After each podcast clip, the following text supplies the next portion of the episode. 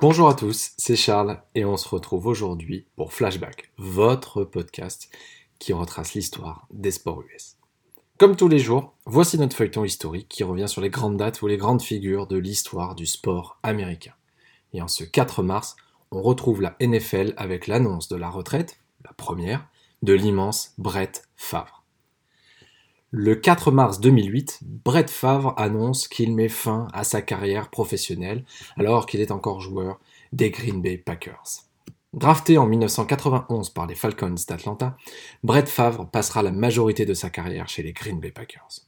L'emblématique numéro 4 passera 16 saisons dans le Wisconsin, remportant, et il est le seul, trois titres de MVP consécutifs.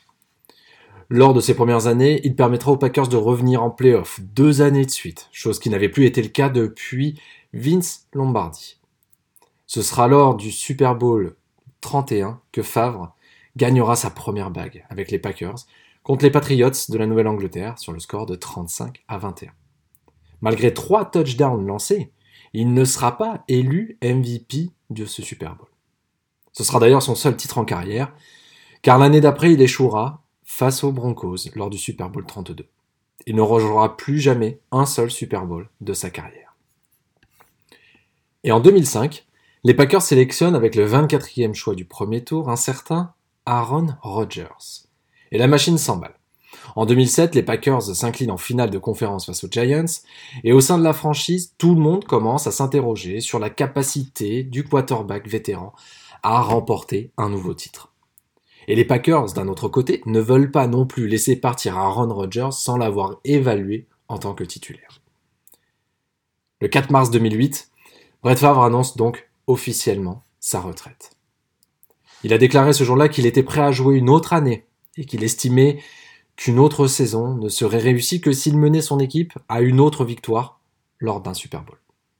Il a ajouté que les chances de victoire au Super Bowl étaient faibles et qu'il n'était pas prêt à relever ce défi. Lors de la conférence de presse, Favre s'est montré profondément touché par le fait de quitter la NFL.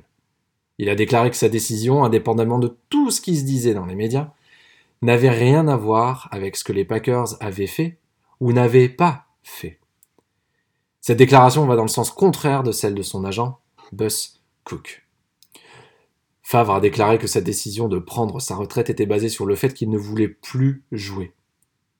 Lors de la conférence, il l'a déclaré, et je cite Je sais que je peux jouer, mais je ne pense pas que je le veuille. Et c'est vraiment cela dont il s'agit. L'ère Aaron Rodgers pouvait alors commencer, mais Brett Favre n'en avait pas vraiment fini avec la NFL. Il sortira de sa retraite une première fois pour aller jouer chez les New York Jets, puis une seconde fois, à l'issue d'une deuxième retraite, chez les Minnesota Vikings. Introduit au Hall of Fame en 2016, Favre affiche un palmarès impressionnant. Trois fois MVP, vainqueur du Super Bowl 31, 11 fois Pro Bowler, 6 fois dans la First ou Second All Pro Team, il fait partie aussi de de l'équipe de la décennie 1990 et aussi de l'équipe du centenaire de la NFL. Alors toute ressemblance avec ce qu'il se passe actuellement aux Green Bay Packers avec Aaron Rodgers est bien entendu fortuite. J'espère que ça vous a plu et que ce podcast qui retrace l'histoire des sports américains vous plaît. N'hésitez pas à mettre 5 étoiles à vous abonner pour écouter davantage de podcasts sur l'histoire des sports US et sur les sports US en général.